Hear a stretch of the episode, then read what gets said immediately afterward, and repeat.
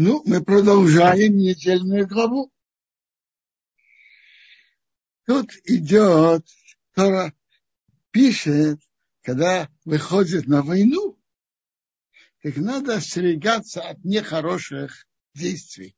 То есть во время войны надо быть особенно осторожным от нехороших действий.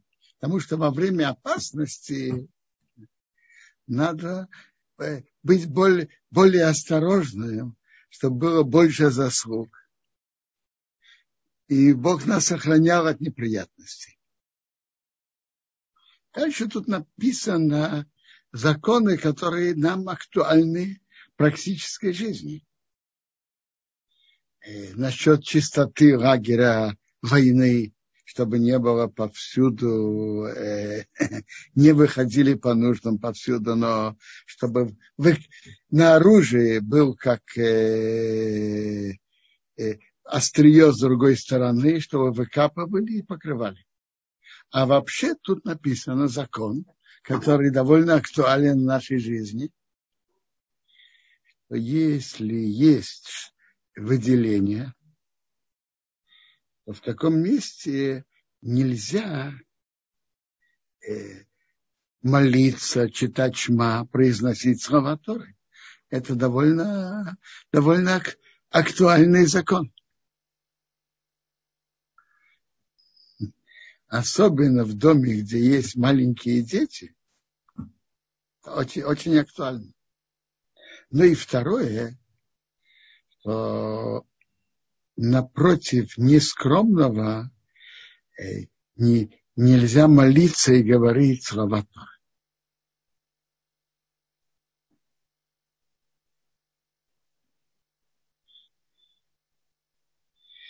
Э,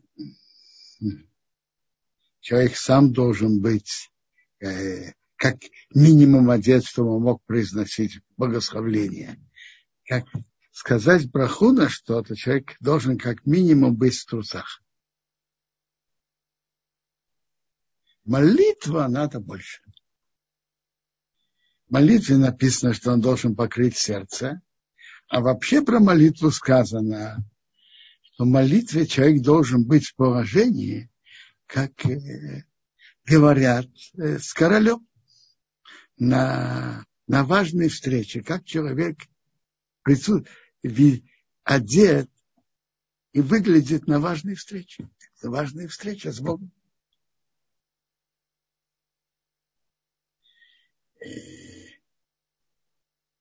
Все на практике написано в Воздоба, не, не видели что-то нескромного.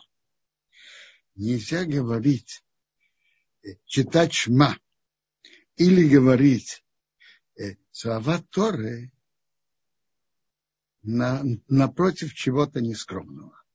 Например, если э, женщина на, нескромно одета, то напротив нее нельзя говорить слова Торы.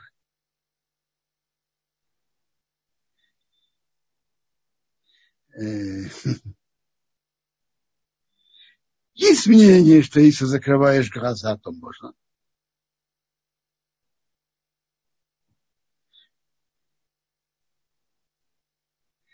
Продолжаем дальше. Не передавай раба своему господину, который спасется к тебе от его господина. Раша говорит, нет, первое это просто буквально. Раб своего господина не еврея перебежал к тебе, не верни его его хозяин.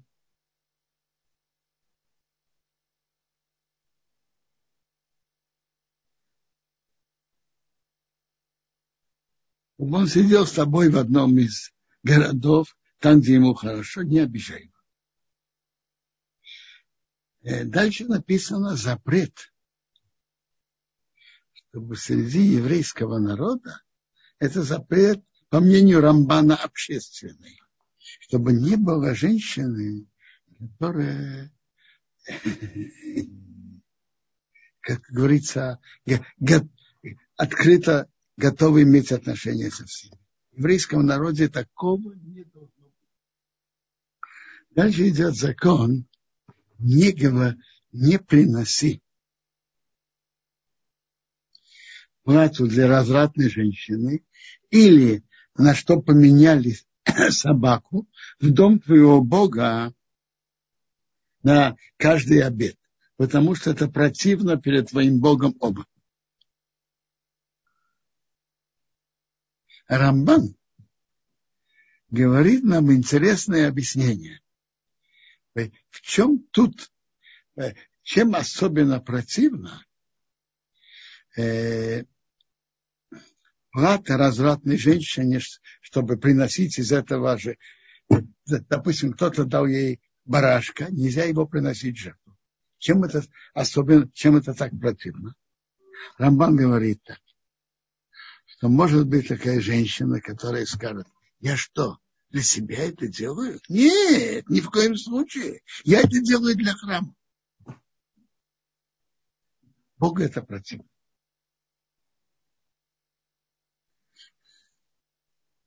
То же самое в наше время. Кто-то скажет, не дай Бог, он работает в субботу, чтобы давать для бедных. Халила, такого нельзя. То, что мецва это мецва, а нарушение это нарушение. Не делает нарушения для того, чтобы э, заработанными, заработанными деньгами делать мецвы. Теперь, обмена на собаку, ну, это как-то то, это неуважаемо. Что-то поменяли на собаку, барашка на собаку, неуважаемо приносить это в жертву в храм. Не давай твоему брату процента. Ни процента денежного, ни процента еды. Любое, что это процент. Написано нешах. Что такое нешах? Перевести буквально нешах это кусание. Тот, кто одалживает под проценты, он кусает тому, кому он дает. Берет у него лишнего. Так ты не имеешь права давать процент. Интересно. Э, есть запрет грабить, запрет воровать. Нету запрета быть ограбленным. Нет такого запрета. А в процентах запрет идет на обе стороны. Почему? Потому что это согласие обеих сторон. Нельзя давать деньги под проценты еврею еврею, и нельзя брать под проценты. Запрет идет на оба. Э, тот, кто дает, у него больше запретов, но запрет на обоих. Не еврею ты можешь платить проценты, а твоему брату нет, не имеешь права платить проценты. Обычно говорят на это, что смысл этого, почему не еврею можно, а еврею нельзя. Еврею от еврея нельзя. Брату брата, чтобы он взял за то, что он ему одолживает, это, да, это тоже запрет. А не брата. Нет такого запрета что Бог тебе послал благословление во всем, что ты посылаешь твои руки на земле, что ты приходишь туда на свет. То есть тот, кто не одолживает, не берет, не одолживает под проценты, не берет под проценты, написано особое благословение Бога в его делах. Следующее. Если ты дал обед перед Богом твоим Богом, не задерживай его оплату. Потому что Бог будет требовать, и будет у тебя э, нарушение. А если не будешь брать обед, не будет нарушения. То, что ты выразил, выразил своими устами, сохраняй и делай. Как ты обещал Богу э, принести подарок, как ты говорил твоими устами. То есть, если человек говорит своими устами, что он, принес, когда бы стоял храм, он принесет жертву, он был обязан это сделать. А вообще-то желательно не брать обед. Ты хочешь принести жертву, кому-то приводит про Иова. Знаете, как он делал? Он брал, хотел приносить жертву в храм, брал барашка, стоя уже во дворе храма, он его освящал. А до этого ничего не говорил, ничего не обещал. То же самое в наше время про закон. В Шухонорах написано, что если человек говорит, я дам такую-то сумму на этого бедного, на эту операцию, на эту бедную невесту и так далее, то он не сказал ни, ни обета, ни, ни недер, ни обета, ничего. Тем, что он сказал, это стало обедом. И он обязан это выполнить. Поэтому и Шухонору говорит, чтобы человек не брал на себя обеты. Как тут написано, не будешь брать обетов, не будет э, на тебе греха. Э, ты хочешь давай, давай. Если ты уже... Бывает иногда в обществе, что а то, что один дает какую-то сумму, подталкивает других, чтобы они тоже больше дали. Так бывает в обществе, что важно, да, сказать, что он даст. Но скажи, блин, это без обеда. На вот эту невесту я дам блин эдер, я не знаю, 50 шекелей. Блин эдер, без обеда. Обед, чтобы человек на себя не брал. Это один из строгих запретов.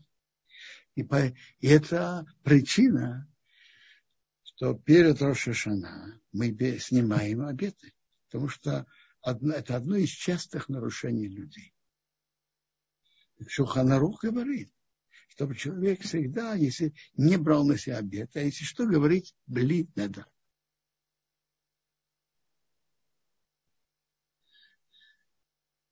Если уже человек что-то сказал на заку дать, так нормально, чтобы он не снимал, но дал.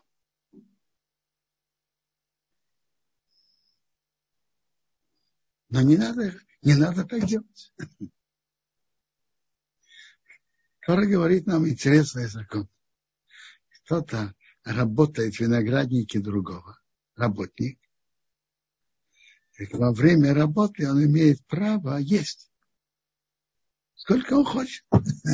Насытиться, сколько он хочет. Но, но в корзинку свою не бери. То же самое, кто приходит э, собирать жатву другого, в поле, в поле другого он работает, он имеет право брать зерна, колосья и есть. Это общее правило. Кто работает у другого на сборе ходов, имеет право есть во время работы.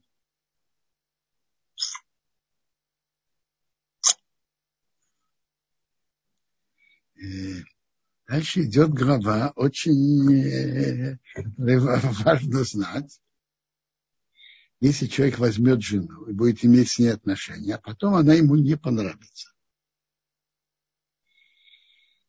Так как развод по Торе? Написано, что он написал ей разводное письмо, передал в ее, ее руки и выслал из своего дома. Но вот это предложение в Талмуде есть много листьев Талмуда, большой процент э, трактата Гитн занят этим. И, и на практике как, как писать разводное письмо Гет. Между прочим, не каждый раввин, тем более э, раввин района, не каждый раввин умеет и знает законы и практику написания раз. Есть, Босидин им занимается. Надо уметь.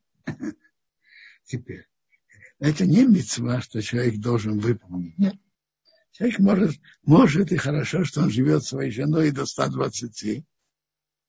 Тора нам только говорит тут, что если они хотят развестись, то он должен ей написать разводное письмо. Есть.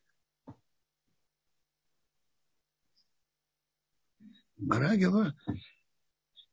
Она говорит, в каких случаях человек может развести женой, и особенно с первой женой. И Мара говорит, что жертвенник значит об этом.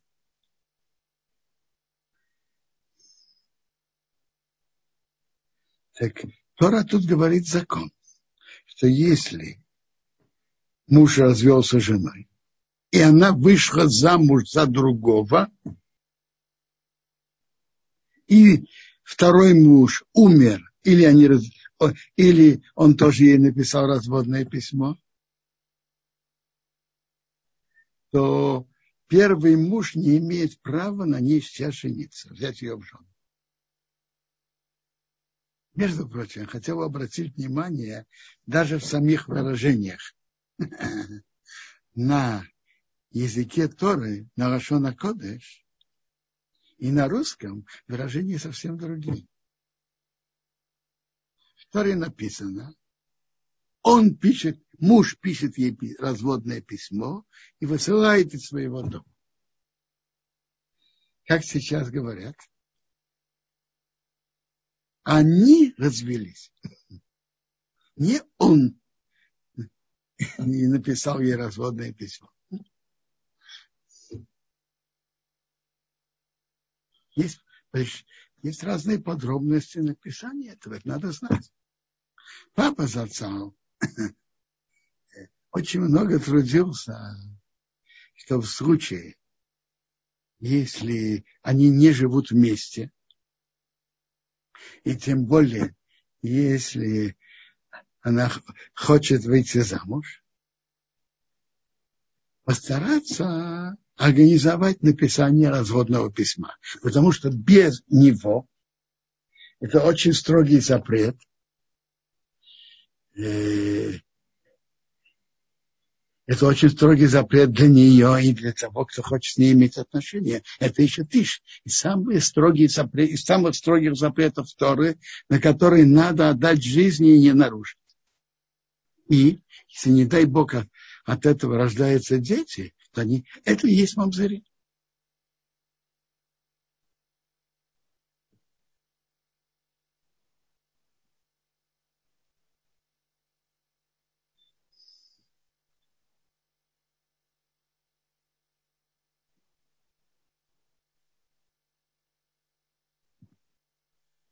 Чем смысл этого закона? Что если она после развода вышла замуж за другого, нельзя вернуться. Она не имеет, первый муж не имеет права на ней жениться. Это одно из объяснений, чтобы не было тут каких-то игр. На какое-то время передать другому и вернуть. Это противно. Это очень противно теперь сразу написано, э, что делать, чтобы были приятные и хорошие отношения между мужем и женой. Так написан тут закон. Человек, кто, кто женился, он не выходит в армию и не имеет никакие обязательства в связи с армией. Он только для своего дома, для построения своей семьи. И чтобы он радовал жену, которую он взял. То есть первый год очень важен для построения хорошей атмосферы между мужем и женой. И поэтому Тора не налагает на него обязанности идти в армию. Он занят очень важным постройкой своей семьи. Семья это очень важно. Это ячейка, в которой ячейка. И там, в ней, это важно и для мужа, и для жены. И самое главное, для детей, которые не родятся, для их хорошего воспитания, очень центральное. Когда между мужем и женой есть хорошие отношения, и они вместе воспитывают детей, то дети воспитаны. Для хорошего воспитания детей, то первое, конечно, это хорошие отношения между мужем и женой затем теплота к детям. Талмуд нам же говорит, что одна из сторон, что должно быть, емин смол доха именно каревет. Левая рука отдаляет, а правая приближает. Какая рука сильнее? Конечно, правая. То есть приближение должно быть больше, чем отдаление. А прежде всего надо дать детям много любви. И тогда есть возможность, и тогда можно дать, поставить им рамки. Это можно, это нельзя. И тогда, зная, что сколько родителей их любят, они будут слушать и соблюдать эти рамки. Прежде всего, надо им дать много любви.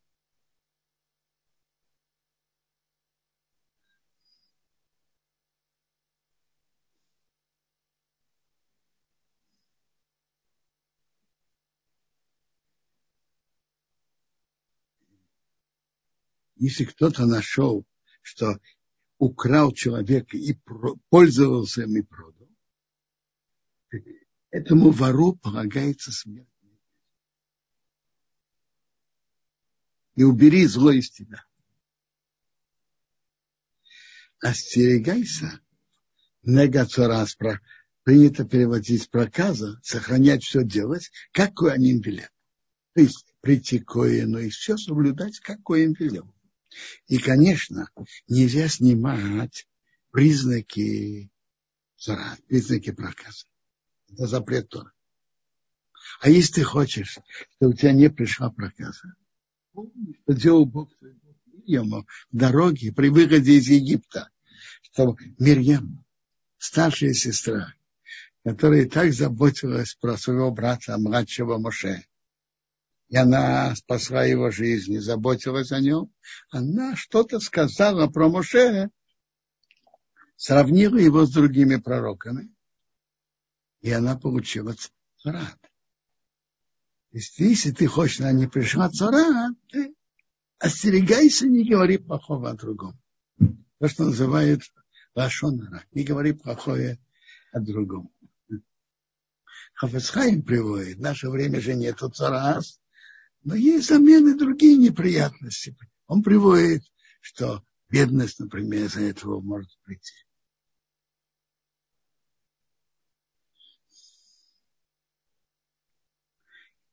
Если кто-то тебе должен, ты не имеешь права зайти в дом должнику, взять замок. Ты стоишь снаружи. И, и ты посылаешь человека из Беддина. То он вошел сюда в дом, и ему вынесут залог наружу. Не дома. Должник вынесет залог сам. А если он бедный, то ты не имеешь права быть дома, э, когда залог у тебя. То есть в момент, когда тому нужен этот предмет, ты должен ему вернуть.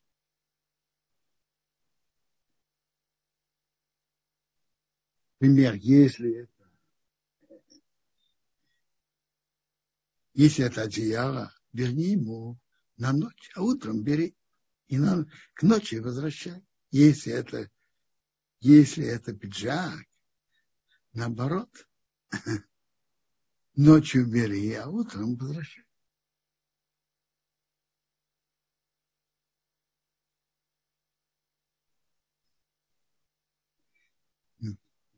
Не грабь наемного рабочего, бедного, и твоих братьев или гер, которые в твоей земле, в твоих воротах.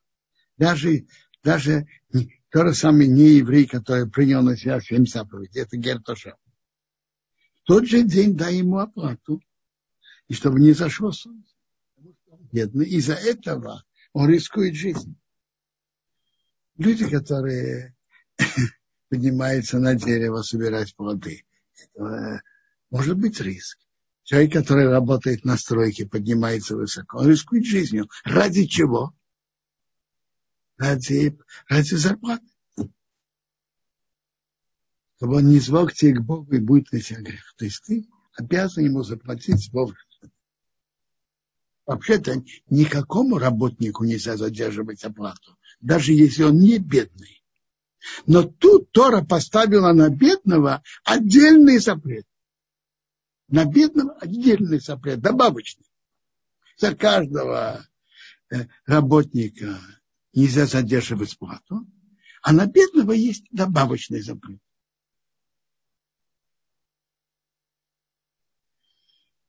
Отцов не казнят из-за детей, а детей не казнят из-за отцов. Каждый умирает в своем грехе.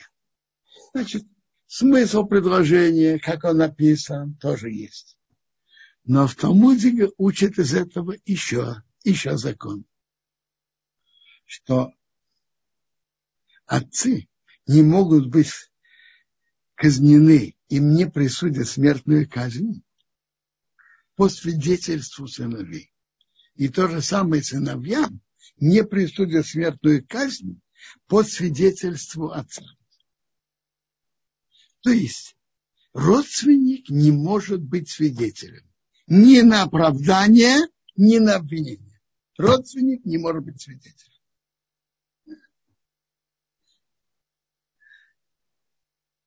Что такое родственник? До какой степени? Кому-то разбирается. Кому-то называют так. Два брата – это первый с первым. Их дети – это второй со вторым. Это два брата между собой, один на другого, не могут быть свидетелями. То же самое, их дети тоже не могут. Второй со вторым. Второй с третьим, да. Вы обратили внимание на, на хупе, например, всегда ищут свидетелей, но никогда не берут близких родственников. А между прочим, не только нельзя брать близких родственников, нельзя, чтобы свидетели между собой были близкими родственниками.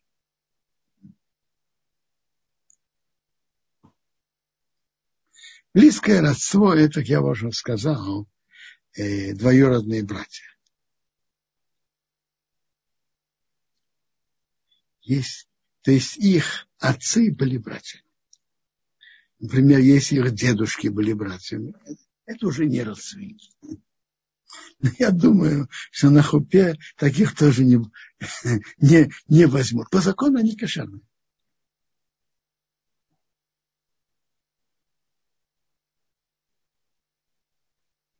Не искривляй суд суда гер, пришельца, не еврей, который принял еврейство, и, или и, и сироту.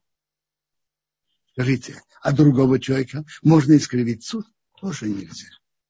Но это добавочный запрет. Нельзя искривить суд никого. Но обидеть гера или сироту есть добавочный запрет. И не бери в залог одежду вдовы.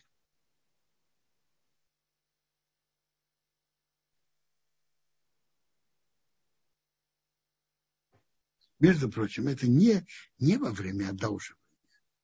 Во время одолживания, если вдова просит одолжить, он говорит, я готов, только если ты оставишь мне золотые часы, это можно. А вот потом нельзя. У вдовы не бери залог. Помни, что был рабом в Египте, и Бог тебя освободил оттуда, поэтому я тебе велю это делать.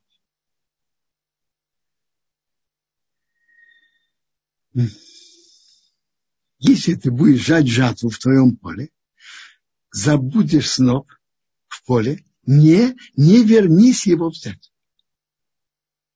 Для пришельца Гера сироте и вдовы будет. Почему для Гера особо? как считается тут как бедный, очень просто.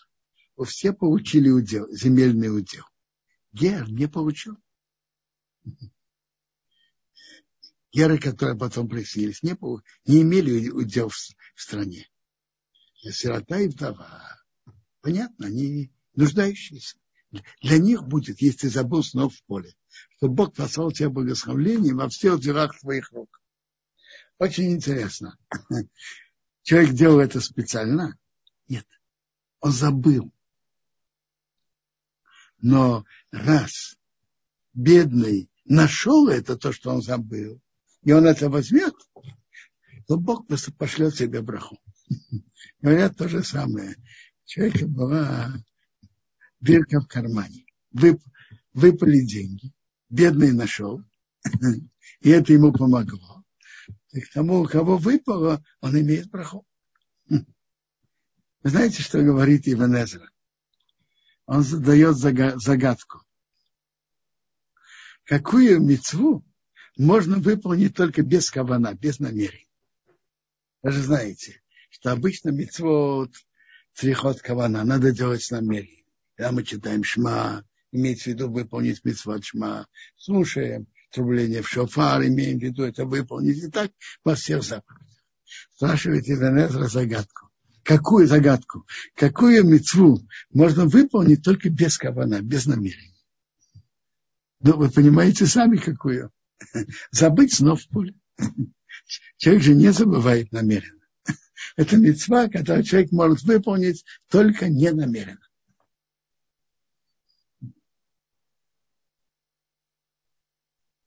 Когда ты будешь собирать от твоих оливок, не бери до конца.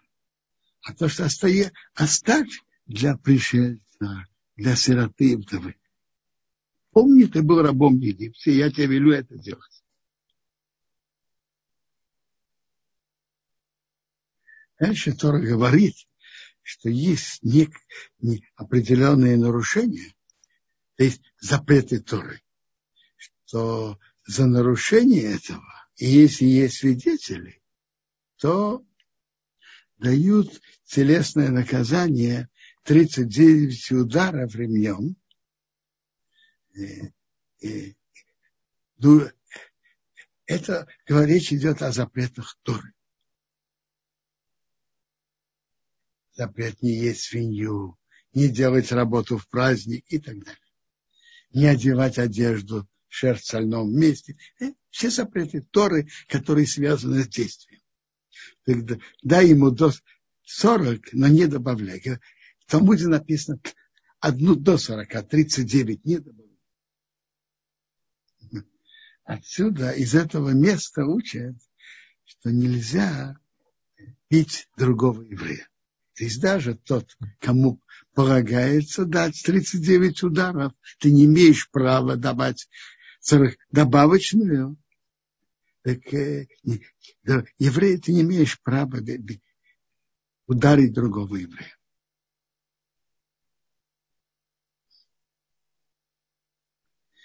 Не закрывай рот быка в его молодьбе. Когда он молотит, не закрывай ему морду, чтобы он мог есть из зерна.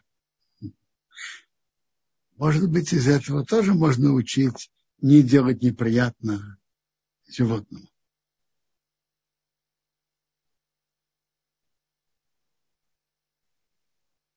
Когда будут, будут сидеть братья вместе, и один из братьев умер, и он не оставил ни сына, ни дочки, ни, ни внука,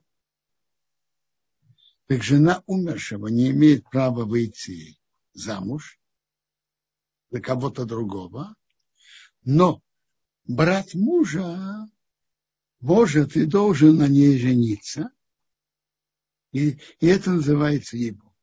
Если он не хочет, то делает такое действие, это называется хлица, снимание, там одна э, собирают бейдин, и приходит один из братьев умершего мужа, приходит его жена, и она говорит, он говорит,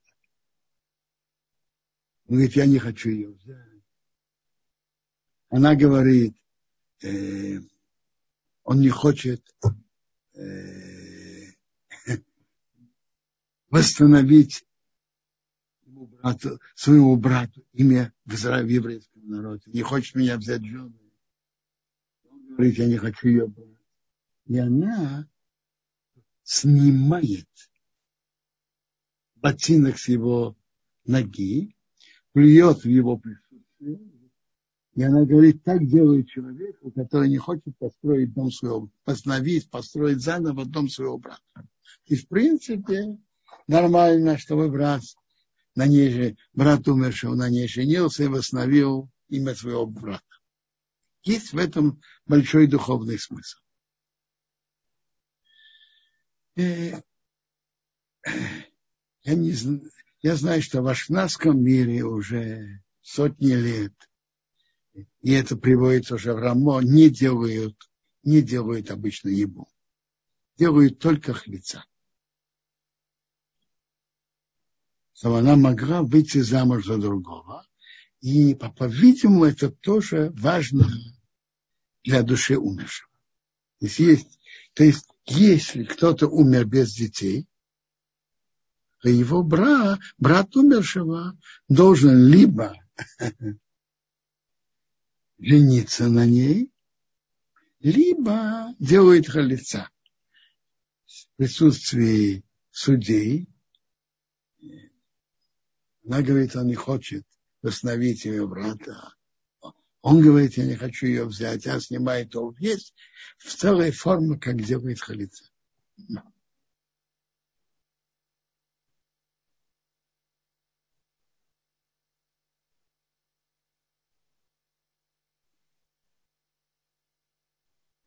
Чтобы не было у тебя разные гири, большая и маленькая. В доме разные меры, большая и маленькая. Очень просто. Большая он покупает, маленькая он продает, это запрещено. Должна быть честная мера. Честные гири полноценные, справедливые, чтобы было у тебя. Меры полноценные, справедливые были у тебя. Чтобы длинились твои дни на земле, что Бог твой Бог дает тебе. Потому что это противно перед Богом твоим Богом. Все, что это делает, всякий, кто делает несправедливость. Допустим, написано, что есть э, 100, в пачке 100 найлонов должно быть 100, не меньше. Прямой, прямой запрет Торы. Это, это вообще-то как грабеж. Это грабеж. И сразу после этого написано, помни, что сделал себе Амалык по дороге при выходе из Египта, который встретил тебя в дороге и напал на слабых за тобой, а ты усталый был. Нет, и Амалык не боялся Бога. И будет, когда Бог тебе даст покой от всех твоих врагов, Бог, твой Бог дает тебе наследство. Стери память о Амалеке под небо, не забывай. Папа Зацар говорил на это очень интересный комментарий. Он говорил так. Что тут подчеркивается, что Амалек сделал в дороге при выходе из Египта.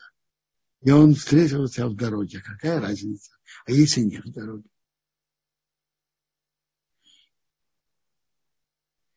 Он, так, он сказал на это так. Обычно причиной войн это, ли, это либо войны за территорию, либо за какое-то серьезное имущество, либо вражда между э, двумя народами, потомственная. Тут этого не было ни той причины, ни той, ни той. Он напал на тебя в дороге. Евреи вообще не были ни на какой территории. Они были в пустыне. В те времена пустыни были ничейными. И не было никакой, никакой территории, за которой э, можно было думать, что из-за этого они напали. Затем какое-то серьезное имущество тоже не было. Они были в пустыне, что у них было. Взаимная вражда, конце концов, Амалек, он внук Исава. И Исав имел какие-то претензии на Якова. Потом Яков с ним встретился, дал большой подарок, и вражда смягчилась. Поэтому не было никакой причины. А какая, какая же причина была? Особая причина. При выходе из Египта Бог сделал с еврейским народом великие чудеса.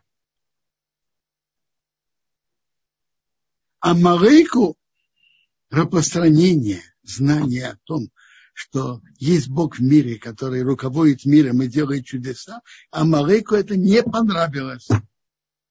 И поэтому снять это впечатление, он напал, он хотел как бы показать, а я нападу и сумею напасть, и сумею нанести урон еврейскому народу. Какие там чудеса, что как.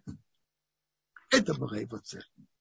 И поэтому Бог сказал, он стал против Бога стереть память об Амалыке из-под неба не забывай.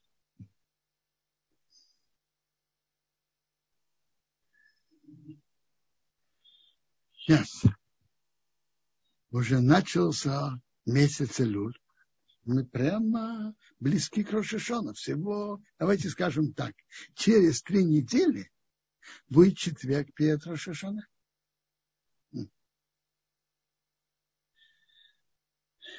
Перед Рошашана каждый человек должен сделать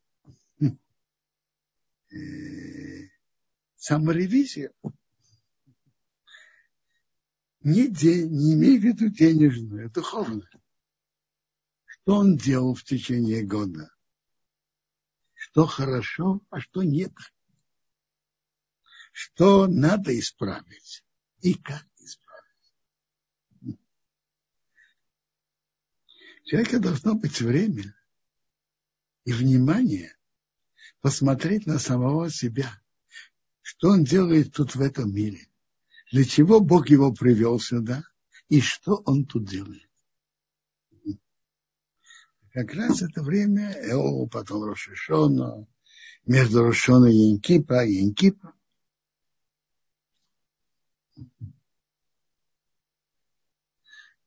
Каждый имеет, находится делает на своем уровне, делает свои действия. Но и каждому, каждый должен сделать отчет за прошедший год.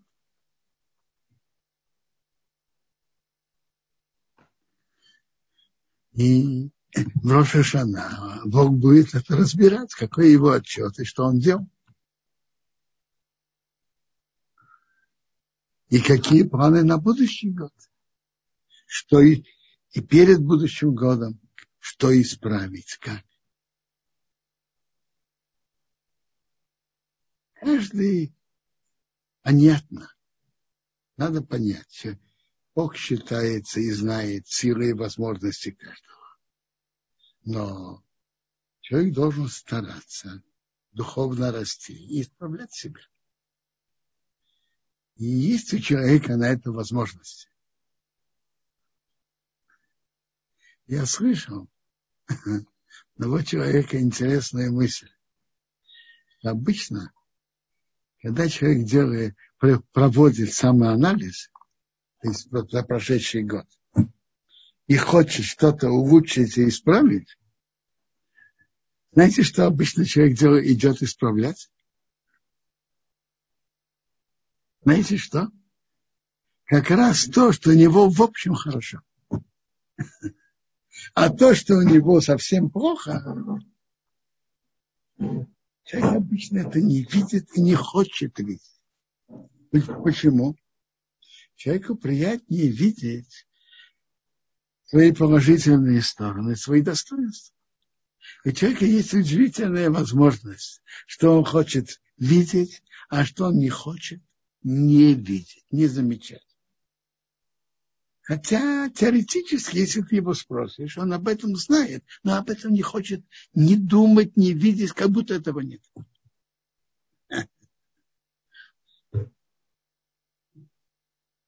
Я слышал, говорят об этом пример. Каком-то э, городке было два человека. Скажем, был один аптекарь, другой богач. Аптекарь был очень добрым.